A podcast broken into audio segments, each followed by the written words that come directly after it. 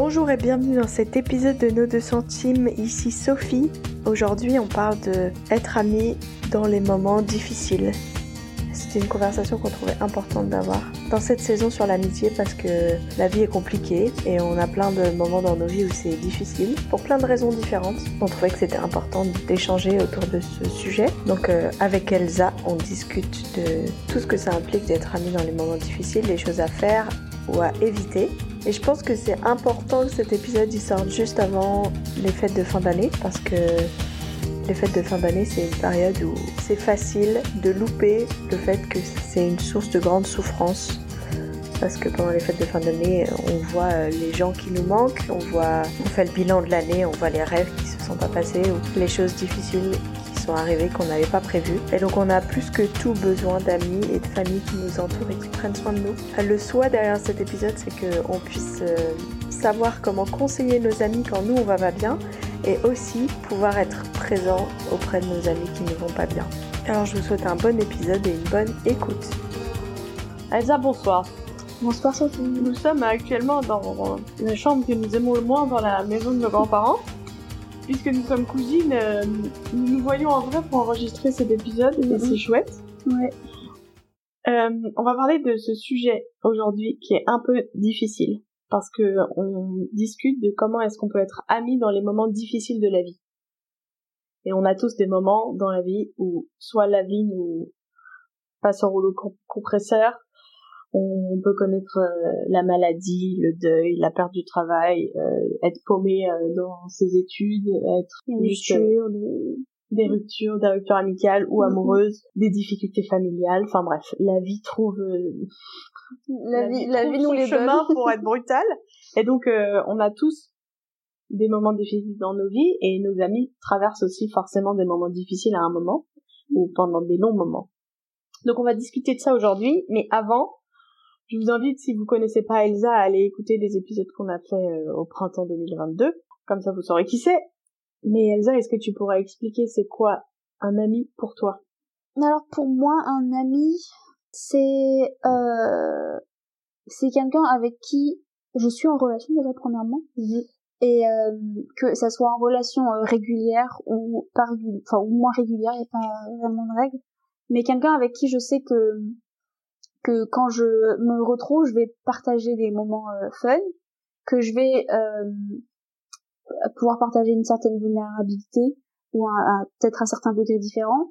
Et euh, quelqu'un avec qui je vais laisser voir quand même une, une partie de moi une, une, ça sera pas forcément tous mes amis ne me connaissent pas à 100% et avec, je suis pas moi-même à 100% avec tous mes amis mais je- enfin c'est quand même quelqu'un à qui je laisse pas une- voir une partie de moi euh, et que c'est quand même réciproque Ouais.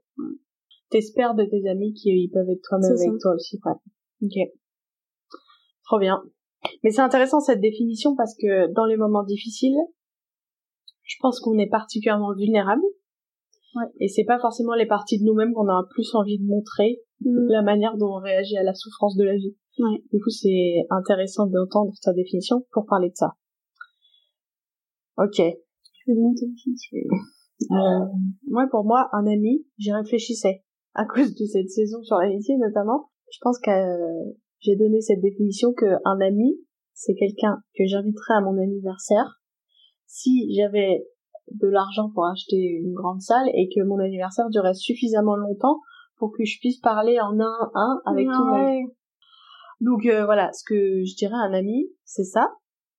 Et donc c'est en gros un ami, c'est presque quelqu'un que j'ai envie de voir et avec qui je peux faire des projets ou que je peux organiser des trucs pour se voir. Mais après j'ai aussi des amis proches où là, euh, ben je donne plus de vulnérabilité. C'est eux que j'appelle quand je suis en situation de crise. Voilà. Donc, mais j'ai un grand cercle d'amis, je pense. Oh, il y a beaucoup de gens que je considère comme des amis, que peut-être eux ne me considèrent pas comme Mhm. une amie, mais comme une conna- connaissance. Je rajouterais peut-être une nuance. Peut-être que, Ouais. peut-être que c'est pas, mais il y a aussi la notion, enfin, dans mes amitiés, j'ai aussi un peu la notion de redevabilité et de savoir que, donc déjà c'est réciproque Ouais. et que donc à mon ami, euh, bah, je lui dois l'honnêteté, je lui dois euh, euh, enfin, je lui dois d'être vrai et un ami avec qui je sais qu'on a cette relation de partager les moments difficiles, partager mes mes défis, partager mes tout ce que je traverse. C'est un ami auquel je suis redevable de savoir, de d'être honnête avec lui et de lui donner l'avancement de bah, de ces challenges mmh. et que c'est aussi réciproque. Ouais. Que je parce que donc si c'est que dans un sens en fait c'est de l'assistanat et c'est pas sain, mais un ami euh, qui je suis redevable, il l'est aussi envers moi et c'est une relation euh, constructive. Ouais, très bien. Ouais. Et une relation constructive et qui se construit. Et qui se construit. Ouais, ok. Trop bien. La question, euh, pour rentrer dans le vif du sujet de les situations difficiles dans nos vies, c'est quoi les choses importantes à prendre en compte quand nos amis traversent des périodes difficiles? Alors, si jamais tu peux commencer. Je peux commencer si tu veux. Alors, euh, moi, j'ai deux choses. La première chose, j'avais vu un post Instagram il y a deux ans, genre, qu'une amie avait reposté. Ça, ça parle encore de cercles. C'est pas les cercles de la vulnérabilité, mais c'est les cercles. Euh, en gros, tu as plusieurs cercles les uns dans les autres. Le mhm. premier cercle, c'est les gens qui sont directement impactés par la crise ou la situation difficile. Euh, typiquement, euh, c'est la personne qui est malade ou c'est la personne qui vient de perdre quelqu'un ou euh, la personne qui vient de perdre son travail. Enfin, elle est dans le cercle. Et puis après, les cercles successifs, c'est les gens qui sont impactés. Enfin, genre les, les cercles les plus proches, c'est les gens qui sont impactés le plus par la situation de la personne. Mm-hmm. Et les cercles les plus loin, ceux qui sont moins impactés. Donc typiquement, euh, ça peut être la famille proche, euh, les amis proches, enfin voilà, et on, on s'éloigne de plus en plus. Et une des choses à prendre en compte, c'est que quand tu accompagnes quelqu'un qui vit un moment difficile, tu peux prendre soin des gens du cercle de l'intérieur mm-hmm. et si tu as besoin qu'on prenne soin de toi parce que en fait euh, il y a des situations tellement difficiles d'accompagner quelqu'un dans un deuil ou dans des maladies tout ça tu as besoin qu'on prenne soin de toi et toi c'est les gens de l'ex des cercles de l'extérieur qui vont pouvoir prendre soin de toi mm-hmm. et donc euh, quand tu cherches euh, en gros quand tu regardes une situation tu dis ok moi je suis dans quel cercle et c'est à qui que je peux aller demander de l'aide. Donc ouais, c'est intéressant ça parce que des fois ça s'entend peut-être dans une situation difficile si un de tes amis est malade ou quelque chose comme ça, de pouvoir dire à ton ami euh, que tu es aussi affecté par sa maladie, mais tu dois pas attendre de ton ami qu'il prenne soin de toi alors que lui-même est impacté par la maladie. Moi j'ai trouvé que ça ça m'aidait beaucoup à réfléchir et même à, à dire bah il y a des gens dans ma vie, ils veulent que je prenne soin d'eux. Mais c'est pas moi. Ouais, et c'est et, c'est pas euh, genre moi je suis dans les cercles plus proches mm. de, de, de la crise que eux. Donc en fait, c'est pas à moi de prendre soin d'eux. Ils peuvent trouver d'autres gens. Ouais. Et ça permet aussi enfin tu peux aussi te retrouver dans des situations assez culpabilisantes de te dire je souffre là actuellement parce que je suis dans le premier cercle. Mm. En fait, je fais souffrir aussi mes amis et si tes amis ils, viennent directement vers toi pour leur souffrance, hmm. en fait ça rajoute un poids. Alors tu peux très bien, comme tu disais, faire savoir et dire ouais moi je suis aussi impactée, t'es malade, euh, c'est pas cool, certes, mais ça, le fait qu'il y ait d'autres personnes qui viennent aider, ça permet d'alléger le poids pour la personne qui, enfin et, et la culpabilité qui peut arriver. Ouais. Donc euh, ça c'est la première chose que je voulais dire par rapport aux différents cercles. J'espère que ça peut nous aider à réfléchir euh, où est-ce qu'on en est et est-ce qu'il y a des gens qui prennent soin de nous Aussi de la culpabilité, d'enlever la culpabilité, de dire ah ouais je souffre à cause de la maladie de la personne qui est dans ou de la du deuil ou je sais pas. Euh, ça fait ça fait souffrir aussi les gens dans les autres cercles en fait. C'est normal. C'est les effets de la souffrance. Tout le monde en prend pour son grade. Mais euh, ça, ça, je trouve ça intéressant. Et l'autre chose, c'est que discuter aujourd'hui de l'empathie. Et l'empathie, c'est se mettre à la place de la personne.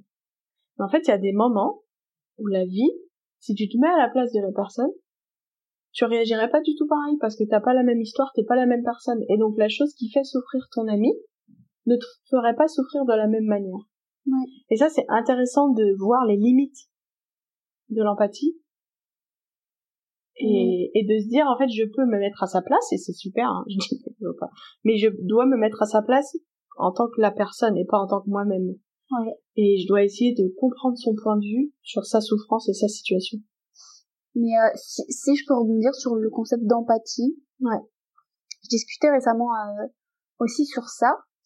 Et en fait, euh, si on est chrétien et qu'on regarde à la Bible, il n'y a pas l'empathie. Il y a la compassion. Et c'est une notion différente parce que l'empathie, c'est je ressens ce que l'autre ressent. Point. Alors que la compassion, c'est je pleure avec toi, mais je, bah après je tourne les yeux vers Dieu quoi. Et je cherche des solutions et je suis dans l'action. Dieu, il a pleuré quand Lazare est mort, tu vois, mais parce qu'il était en compassion de voir ces gens pleurer pour cette mort, Mhm. mais il a agi. Alors que l'empathie, c'est quand même vachement stagnant. Et notre monde parle beaucoup d'empathie. Enfin, des Ouais. trucs comme ça. Et donc, je pense que dans nos amitiés, il faut aussi être plein de compassion, pleurer avec la personne et, et, et vraiment euh, être là avec elle, mais pas s'arrêter là et pas juste dire je ressens ce que tu ressens. Et c'est vraiment déjà très bien d'être là avec elle et de pleurer, mais Mm. que bah, si on est chrétien, de- d'encourager à tourner les regards vers Dieu, d'aller dans la prière avec cette personne et de, de chercher avec elle euh, des solutions. Après, j'ai envie d'inclure euh, les amis de Job dans la Bible, dans la conversation. C'est un livre vieux. Et donc, ça raconte l'histoire de Job, euh, qui avait une vie euh, prospère, euh, une grande famille et tout, et qui s'est fait euh, tout prendre, euh, tout maraver. Il a perdu la santé, ses enfants sont morts, il a perdu son bétail, sa femme s'est barrée et tout ça. Et il y a ses amis qui débarquent. Et on se moque beaucoup des amis de Job, des amis de Job, parce qu'ils disent beaucoup de bêtises dans le livre de Job. Mais au début, les amis de Job, ils arrivent. Donc Job, il est genre, euh, il a presque plus d'habits. Enfin, il est habillé en habit de deuil. Il est assis par terre et ils arrivent et ils restent en silence sept jours et sept nuits. Et euh, moi, ça m'interpelle de ouf. Est-ce que t'es capable face et franchement, Job, il a cumulé toutes les situations difficiles ouais, en pas- l'espace de quelques jours, il a tout perdu quoi. Et donc sept jours et sept nuits, ils sont restés en silence et ils ont pleuré sans chercher à trouver des solutions et sans chercher à intervenir, à faire du simplisme. Ouais, ouais, ouais. Et après, mais, mais tu, mais moi, tu vois, je vois de la compassion Ah oui, bien sûr. plus que de l'empathie. ouais. Mais euh, le problème était à partir du moment où ils ont essayé de trouver des solutions. C'est- non mais c'est parce que tu, tu À partir du moment où ils ont ouvert la bouche. Euh, et donc euh, c'est ah, moi ça m'interpelle beaucoup de dire est-ce que en fait pourquoi est-ce que c'est difficile de rester en silence pendant sept jours et sept nuits avec euh, un ami qui traverse quelque chose de très difficile? Pourquoi est-ce que c'est difficile de pas trouver des solutions? Bah, parce que l'orgueil, on aime bien être, euh, être un peu des sauveur, sauveurs. hein. ouais. Alors que des fois, les gens ont juste besoin d'écoute. Hein. bah là en plus c'était même pas de l'écoute qu'ils lui ont donné hein Oui, Parce qu'il a pas parlé, oui, Job, c'était, du silence. Mais, mais ouais, je pense qu'on aime bien savoir qu'on a, on y a été pour quelque chose quand, quand l'autre va mieux, ouais Et ouais, moi, j'étais là dans les moments difficiles. hein. c'était galère hein C'était, chaud, hein. bien écouté hein T'étais pas frais, hein. Et je disais, ah, je t'ai donné des conseils. Il y a pas que ça, hein. Je pense qu'il y a vraiment pas que ça. Mais, euh, il y a un peu d'orgueil. Mais il y a aussi euh, peut-être euh, le, la peur que le silence est inutile. C'est pas fructueux pour euh, encourager l'autre. Ouais. Ce qui est, bah peut-être c'est vrai, peut-être c'est faux. Mais en fait, les, je crois que les gens ont au- au-delà de nos réponses. Pense qu'on a plus besoin euh, d'être avec quelqu'un pendant la souffrance, quoi. Bah, ouais. Ouais, moi, c'est ce que, ouais.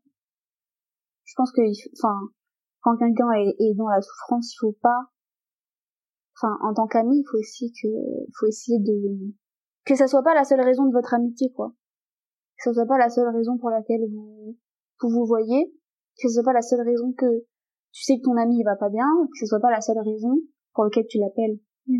Que tu que, qu'il y ait des excuses pour faire d'autres choses, pour se voir, pour Mhm. pas, euh, pour pas, ouais, pour pas centrer l'amitié dessus.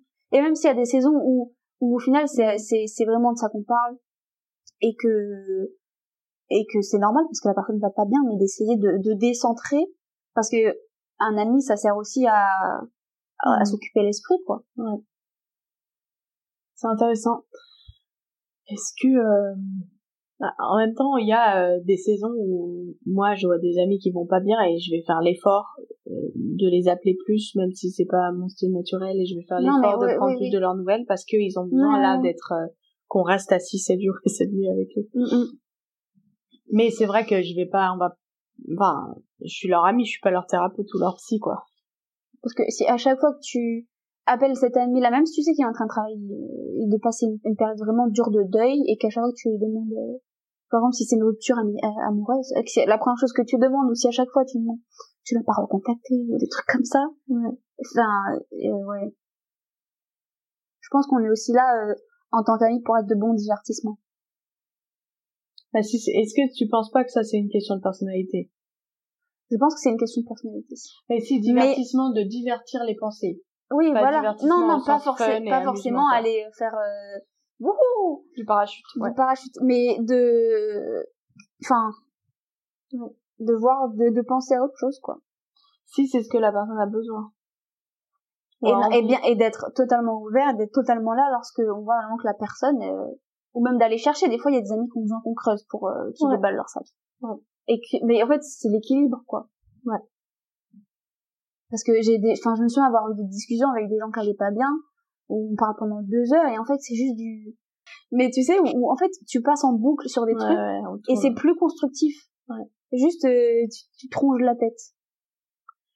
Et ben ça, par exemple, ça, je pense que on, on, peut tous avoir tendance à le faire, d'être euh, à fond centré sur le truc qui nous est arrivé euh, de plus ou moins cool et en, vouloir en parler avec des gens. Moi, mm. ça m'est arrivé cet été, j'ai vécu une expérience assez difficile et j'en ai parlé à tout le monde pendant trois semaines. Et là, j'en reparle encore un peu avec des gens et en fait, je sentais bien que les gens, ça les saoulait, mais moi, j'avais besoin d'aller... J'avais besoin d'extérioriser, mais c'est comme si ça suffisait pas. Mais parce est, t'attendais une réponse particulière de l'autre? Non, mais même quand l'autre avait la réponse, il y a des gens qui ont eu des réponses que j'attendais et d'autres que je, je, supportais pas. Mais euh, dans tout ça, euh, c'est comme si je sentais que j'étais un puissant fond sur cette histoire et que je devais euh, moi-même mettre un, un fond à mon puits. et que moi-même, genre, je pouvais, je pouvais, le, le, puits pouvait vraiment durer très longtemps et je pouvais continuer en fait dans ça et après, j'ai pris des mesures pour que pour fermer mon puits par le bas. Je pense que mais c'est il y a personne. Je pense que j'aurais pas pu entendre si quelqu'un m'avait dit bon Sophie cette histoire euh, c'est bon quoi. On a assez entendu parler et je sentais que les gens ça les saoulait un peu parce que c'était vraiment intense. Mais je pense pas que j'aurais apprécié que quelqu'un me dise euh, ouais euh, ça te dit on arrête d'en parler on passe à autre chose. Ouais. Non mais c'est sûr. Après, c'est un mood, quoi. Est-ce que t'es dans le, c'est une humeur, c'est... Je pensais, j'avais un ami qui passait par euh, un moment difficile aussi, lié à une expérience. Et à chaque fois qu'on on en parlait, on se voyait, on en parlait et tout. Et, euh, et je savais qu'en fait, il en parlait beaucoup aussi à d'autres gens autour. Et que, euh, en fait, son pasteur lui avait dit, mais, euh, mais ça te fait mal euh, quand t'en parles. Quand, quand il, quand il repense. Et tu racontes tout ça. oui bah alors pourquoi t'en parles autant? Moi, je pense que tu devrais te choisir deux trois personnes hmm. auxquelles tu en parles, mais les, autres gens, ça, ça te remue pour rien, ils ont pas forcément de quoi te répondre, t'apporter. Tu choisis deux trois personnes avec qui justement tu t'autorises cette vulnérabilité, hmm. qui vont pouvoir être constructifs euh, et avec qui il va y avoir une redavabilité et et ça s'arrête là. Hmm, c'est intéressant. C'est vrai. C'est vrai que je me suis parfois fait cette réflexion. De se mettre nos propres limites pour garder aussi d'autres amitiés euh, euh, en dehors de ça. Ouais. Dans la même manière, c'est chaud de dire euh, je vais pas bien mais je vais pas en parler parce que il y a d'autres gens euh, à qui j'en parle. Ça voudrait dire euh, je, je, je, considère pas comme mon cercle le plus proche ou comme bah, les personnes à qui j'ai envie d'en parler. Ouais, mais tu vois, moi, cet ami-là, il m'a raconté ça et je faisais pas partie de ces trois personnes. Ouais, mais ça demande d'être mature quand même pour entendre euh, en, le prenant pas personnellement. Oui. Oui, mais en même temps, ça veut aussi dire que euh, la personne, elle cherche peut-être à préserver notre amitié d'une autre manière. Ouais. De, de ça. Et que, oui, et ça demande un peu de maturité de se dire, bah, il y a d'autres gens qui sont plus aptes pour, à, lui, ou plus disponibles pour lui. Ouais. Pour elle, et voilà. Mais c'est sûr, ça demande un peu de maturité, mais ça demande à prendre du recul sur en fait, si c'est vraiment ton ami, tu veux ce qu'il y a de mieux. Ouais. Le gros cliché. Non, c'est vrai. Bah, tu, de toute façon, tu peux pas forcer quelqu'un à te dire des trucs qu'il a pas envie de te dire. C'est ça. C'est ça. Ouais. Et c'est, et c'est, c'est dur de savoir. C'est un truc que, franchement, j'ai du mal à savoir quand est-ce qu'il faut creuser, quand est-ce qu'il faut pas creuser. parce que tu sais qu'il y a des gens et j'en fais partie, il faut que creuser pour qu'ils s'ouvrent un petit peu. Il y a des gens, donc on n'est pas forcément dans le cercle de vulnérabilité le plus proche. Ouais. Et il y a des gens où euh, je sais qu'il y a besoin de creuser pour qu'ils s'ouvrent, mais ils attendent que tu creuses. Et alors, et il y a des gens qui n'attendent pas que tu creuses, ils n'ont pas envie. Hmm. Comment savoir, tu vois? Bah, en fait, moi, je pense qu'il faut poser la question. Enfin, ça me fait rire parce que je dis ça en mode, ça, je le dis comme si c'était facile pour moi et que oui, bah moi, je, je suis très Est-ce que, que, j'insiste fortement sur cette question pour que tu t'ouvres ou pas? Enfin, tu vois comment tu, que tu te sens Est-ce que tu veux qu'on en parle ou pas? Mm, mm. Ouais. C'est difficile comme question à poser, mais en fait, euh, je pense que pour vivre des amitiés euh, libres, euh, belles et encourageantes, il faut qu'on communique de plus en plus. Et après, c'est vrai qu'il y a des gens qui n'auront pas la liberté de répondre la première fois que tu leur poses la question, donc peut-être ils vont mentir. Soit ils vont dire oui, soit ils vont dire non alors qu'ils aimeraient bien l'inverse. Mais peut-être que le fait que tu leur poses la question de temps en temps, ça va les aider à après assumer. Mm-hmm. Ou même de dire ah, c'est vrai que j'en parle jamais ça, de ça avec telle personne, et du coup, euh, ça va les faire réfléchir. Ouais. Donc la question suivante, c'est les pires choses à dire ou faire quand on veut prendre soin de nos amis qui vivent des choses difficiles. Alors je pense que là, on n'est vraiment pas égaux face aux trucs qui peuvent nous blesser le plus. En effet. Euh, parce qu'on a tous notre histoire et on a nos modes de fonctionnement.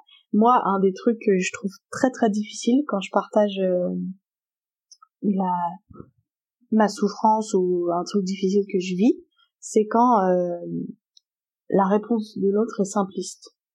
Pas simple, mais simpliste. Mhm. Réducteur. La personne n'a pas vraiment compris ce que j'essaie de dire.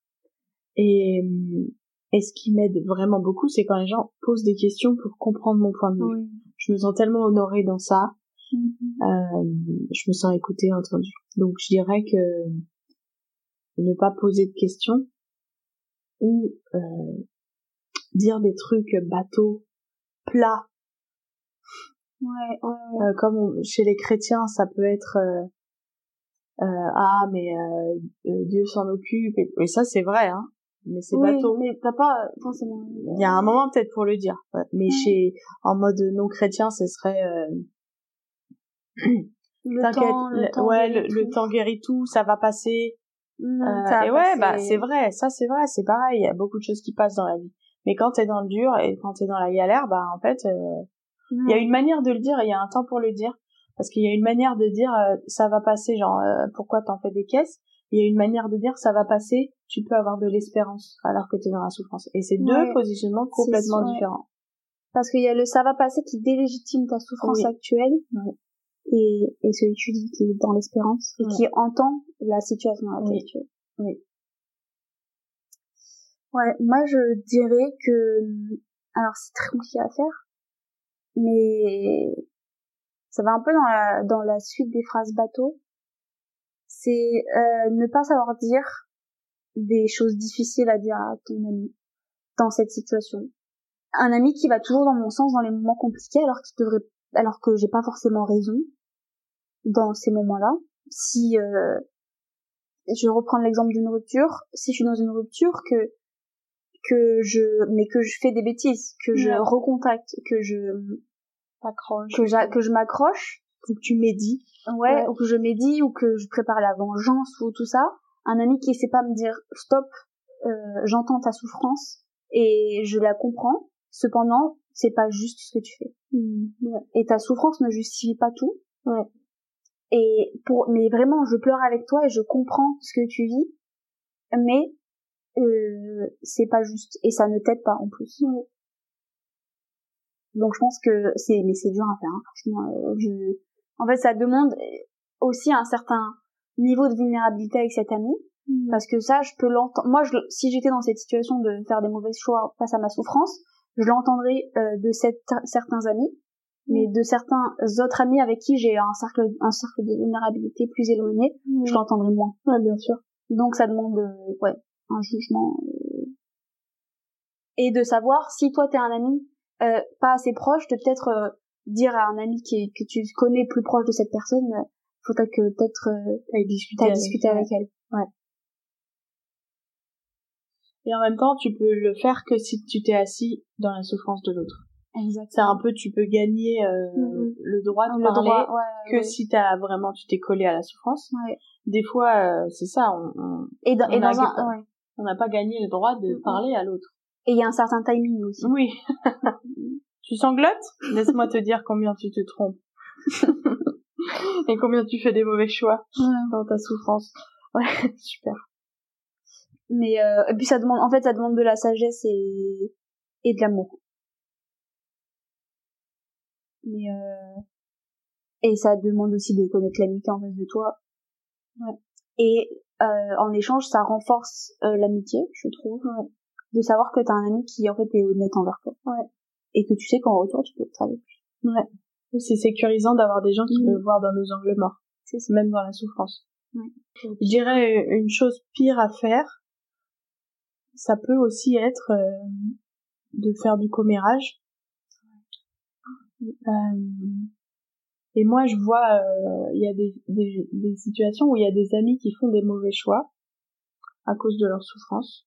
Et j'ai vraiment envie d'être leurs alliés, mais en protégeant leur, ben, leur protégeant leur confiance, les choses qu'ils m'ont confiées et tout ça. Et des fois, ça met dans des positions difficiles parce que si t'es dans un groupe d'amis et ça parle sur cet ami et les gens ils comprennent pas forcément parce qu'ils ont pas le contexte. Toi, t'as les éléments de contexte. Mm. Tu veux pas les donner parce que tu veux Mm. respecter. Ouais. Et du coup, il y a un peu un truc de t'es l'allié, celui qui, bah, qui, qui encourage, qui protège, mais qui, euh, c'est pas forcément un bon exemple faire des mauvais choix. Mais, bah, je pense par exemple à des problèmes médicaux. En fait, euh, il y a une confidentialité qui vient quand quelqu'un te partage des problèmes médicaux et tu peux pas les raconter à plein de gens. Euh, pareil, les ruptures amoureuses et tout, euh, si t'as été bénéficiaire d'entendre euh, qu'est-ce qui s'est passé dans la rupture, ben en fait c'est pas à toi de le raconter aux autres. Mm. Et du coup, c'est vraiment protéger la confidentialité, préserver la- le, le secret, pas le secret, mais préserver les informations qui concernent ton ami. Ton ami pourra les dire s'il a envie de les dire quand il voudra, mais toi, tu te tais. Ouais. Ouais, parce que c'est pas ton rôle. Et peut-être tu peux juste dire aux gens qui se posent des questions, genre vous savez pas tout, euh, euh, Oui. vous avez peut-être pas compris la perspective, mais moi je vous dirai rien quoi. Allez parler directement Moi, je à sais que ma phrase, c'est après on sait pas tout. Hein. je m'inclus pas dedans. On sait pas tout. C'est une très bonne phrase ça, je note. Mais ouais, non, c'est vrai. Et parce que c'est souvent des après des dommages collatéraux tout ça. Mm. Et c'est de la souffrance qui a pas besoin en plus. Ouais, c'est clair. Je pense que ça va avec les choses à faire, mais c'est vraiment la consistance et la persévérance. Surtout dans, quand tu es dans les premiers cercles. Euh, tout à, toujours dans la limite de ce que tu peux supporter, ce que tu peux donner pour euh, encourager. Mais euh, j'avais entendu euh, quand ouais, une amie euh, qui disait que dans le deuil et tout, les gens ils étaient là pour euh, les premières semaines. Et au bout d'un moment, euh, il Mhm. faudra bien que tu passes à autre chose. C'est un petit peu le discours Ouais. que tu peux entendre. Et de juste aussi, je pense par, par rapport au deuil ou euh, aux, aux événements forts de la vie qui sont difficiles. Moi, j'ai commencé à marquer dans mon agenda en fait des anniversaires importants, euh, tristes, des Mhm. anniversaires tristes et importants pour pouvoir euh, être là. particulièrement vigilante chaque année à cette époque-là. Et ça, c'est important. En fait, je me dis, euh, c'est ça, ça, ça renvoie tellement l'image à nos amis qu'on les voit, qu'on est là, qu'on est disponible, si on peut juste euh, leur envoyer un message en voyant arriver une date d'anniversaire Ouais. triste. Ouais, mais en fait, ça, c'est un genre, je suis totalement d'accord. Mais dans la pratique, moi, je sais que j'ai peur de rappeler la chose à la personne si jamais elle est plus. Après, si c'est l'anniversaire d'un décès et tout, je pense qu'il y a très peu de chances oui. qu'on ne s'en rappelle pas. ne s'en rappelle pas. Mais, non, mais je sais que j'ai, enfin, sais pas. Ou de me dire, euh, si j'envoie un message maintenant et que, et que tu vois, elle s'en rappelle, mais qu'elle est pas triste et que je lui envoie un message en se disant, en lui disant, euh, j'espère que ça va, j'espère qu'elle va pas culpabiliser de pas être triste en se disant, oh, je devrais peut-être être triste. Tu vois? Mais après, Non, mais moi, faire- je vais oui. peut-être trop loin aussi, tu vois. hein, non, mais euh, après, tu peux, c'est, c'est intéressant ce que tu dis, ce serait tout à fait le genre de pensée que j'ai. Mais après, tu peux envoyer un message en disant, euh, j'ai vu que c'était telle date, euh, juste je suis là si t'as besoin. mm, Je suis là ou comme t'as besoin. mm, mm, Euh, mm. Voilà, et juste de dire à l'autre, euh, de tendre la main vers l'autre, c'est tout. Ouais, ouais, Après, ouais. euh, T'es Oui. pas obligé que ce soit une main chargée de tristesse ou chargée d'une Ouais, émotion ou particulière. juste on va boire un café. euh, Ouais, c'est ça. Peut-être qu'on se dit que les gens, ça va les attrister. Alors qu'en fait, je pense que la plupart du temps, quand on prend le temps de faire cette démarche, même si peut-être ça nous attriste parce que ça nous rappelle un truc qui était peut-être un peu au fond de notre cerveau euh, Mhm. à l'instant T, ça va surtout, ouais, ça va surtout les encourager. Ouais, ouais. Et ouais, ça manque la consistance que même si c'est dans deux semaines que c'est pas bien alors que ça n'a rien à voir avec la date. Ouais. Il va aussi Ouais. pouvoir te contacter dans deux semaines parce que t'as montré que t'étais... Ouais. Ouais. J'ai eu une grosse discussion récemment où on parlait de, de deux styles relationnels différents quand t'as un problème. C'est un petit problème, donc c'est pas un moment très difficile. Ok. Et t'expliques ton petit problème à quelqu'un. Il y a deux solutions. C'était un couple qui me parlait de ça. Mhm. Euh, et dans ce couple, il disait que en gros, euh, le mari, il veut, il a besoin quand il raconte quelque chose de vulnérable, de difficile qu'il rencontre, il a besoin qu'on dise j'entends. Merci pour ta vulnérabilité. Mhm. Merci de ta confiance. Point. Oui. Et la femme a besoin, elle, elle a besoin d'aide pour détricoter, elle a besoin qu'on qu'on pose des questions pour comprendre et tout ça. Et bon, c'est super dans le couple. Euh...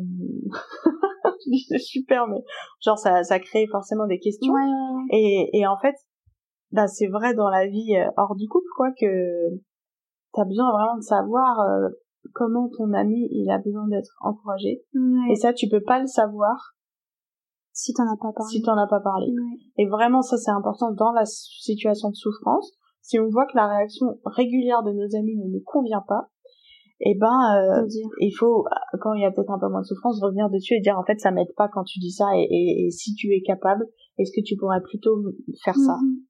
Ouais, et c'est et après c'est aussi à nous d'accepter qu'on répond pas de la bonne manière, Oui. de manière intuitive, et que c'est pas inné en fait de Ouais. la compréhension des gens, et qu'on a besoin de décodage. Et donc c'est mettre son envie un peu de côté, se dire ah ouais toutes ces fois-là je t'ai pas dit. Ouais. Mais du coup, poser par exemple sur le truc euh, euh, quand quelqu'un veut te raconter une situation difficile, il faudrait poser la question de dire est-ce que là on fait du résolution de problème ou est-ce que tu as besoin de juste d'être écouté et juste dire ça déjà la personne elle va voir que tu veux vraiment être sur son niveau à, à, à lui ou à elle que tu veux vraiment prendre soin et ça va vraiment déjà l'encourager et puis toi ça va juste te permettre de savoir de t'aider peut-être à savoir qu'est-ce qu'il faut faire Ouais. et peut-être à lutter contre ton style naturel si tu y arrives Ouais, parce que si par exemple la personne a juste besoin d'écoute et que tu te mets à lui raconter euh, toutes tes, tes idées de solutions, ben, ça fait vraiment pas Ah, moi ça m'énerve ça m'énerve très fort je me sens pas du tout comprise en fait quand Ouais. fait ça Et des fois, tu te sens vraiment que la personne s'approprie l'histoire, la Ouais. retourne pour elle. alors c'est peut-être Alors c'est pas du tout ouais. l'intention forcément, mais des fois oui mais pas forcément ouais, oui. mais euh, ouais, c'est vrai que c'est très important et que et que c'est pas grave si c'est pas une enfin si on comprend pas la personne enfin et c'est normal d'avoir besoin des mots pour dire euh, t'attends quoi là de cette discussion? Et euh, peut-être qu'on est un peu trop euh, pudique pour dire ça et qu'on faire genre que ouais non nos amis on les connaît trop bien on sait comment ils marchent. Si on les connaît quand même. Mais euh, Et puis ça change au cours des oui. enfin ça change au cours Ouais. des, des problèmes. Ou dans l'étape, euh, dans le deuil, au début, il va avoir besoin d'écoute, puis deux semaines après, il va avoir besoin de résolution, ou, ouais, ou, ou inversement, enfin bref. ouais, ouais, et même tout au long de notre vie, en fonction de comment on grandit, on change, euh, nos besoins sont pas les mêmes. Oui. oui. Ça rend les choses intéressantes. Mhm. On passe à la dernière question. ouais. Du coup, on va conclure cet épisode. Elsa, c'est quoi tes deux centimes sur le sujet d'être amie dans les moments difficiles? Moi, je dirais être ami dans les moments difficiles, c'est être là,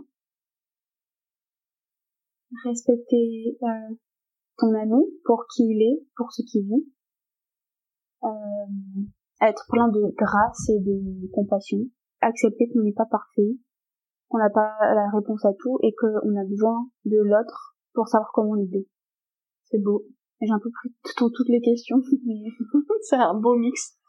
Moi, je dirais que peut-être euh, tout ce qu'on a dit, ça, ça peut nous faire croire qu'il faudrait qu'on change de personnalité pour pouvoir aider nos amis. Mais en fait, nos amis, ils ont besoin de nous, ouais. pas de nous euh, Pas de nous le psychologue. Ou, ouais, ou pas de nous euh, avec euh, trois facettes différentes et, et une différente manière d'être parce qu'on est dans la comparaison et qu'on pense que telle personne est vraiment une superstar pour euh, accompagner dans la souffrance. Mhm. Mais je pense qu'on peut avoir la liberté d'être nous-mêmes. Et c'est important parce que nos amis ont besoin de nous. Mhm.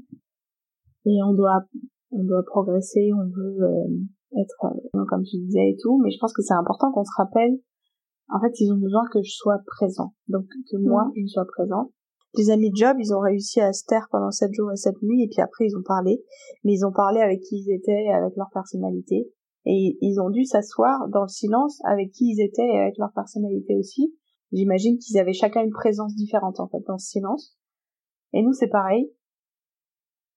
Et du coup, euh, ça veut pas dire qu'on est hyper orgueilleux de se dire, ah, c'est vraiment euh, que moi, je sois là dans la souffrance, ça va les aider. Mais je pense que moi, ça me libère de me dire, en fait, ils n'ont pas besoin que je sois toi, Elsa. Ils ont Mhm. besoin que je sois moi, Sophie. Oui. Et même si toi, euh, je trouve que c'est trop ouf comment t'accompagnes les gens dans la souffrance, en fait, ben moi, ils ont besoin de moi, moi.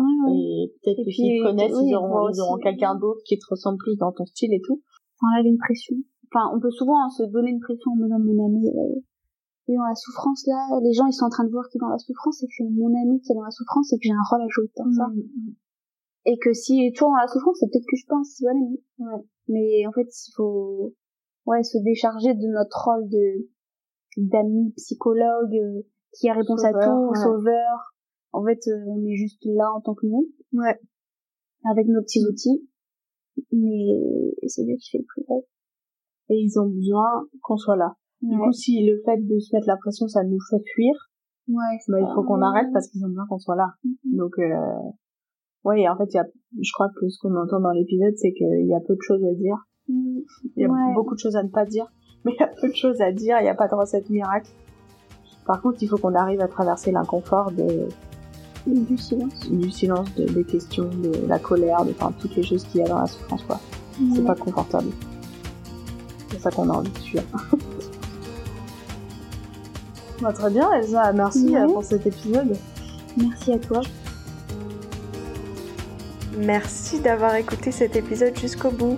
Euh, je suis très reconnaissante d'avoir pu échanger sur ce sujet. J'espère que ça vous a interpellé et on a hâte d'entendre vos retours soit par mail, soit sur Instagram. Et puis si vous avez apprécié cet épisode, n'hésitez pas à le partager. On est très reconnaissant pour vous qui nous avez écoutés tout au long de l'année 2022. On a vu que plus en plus de gens écoutaient le podcast et ça nous encourage à continuer à proposer des conversations de qualité avec euh, du son de mieux en mieux. Et on grandit dans notre expertise de podcasteuse. On est reconnaissant pour euh, vos écoutes. Et on vous souhaite une très belle fin d'année. Et on se retrouve en 2023 pour continuer de discuter sur nos vies intérieures, nos relations, notre vie émotionnelle et affective et Dieu dans tout ça. À l'année prochaine.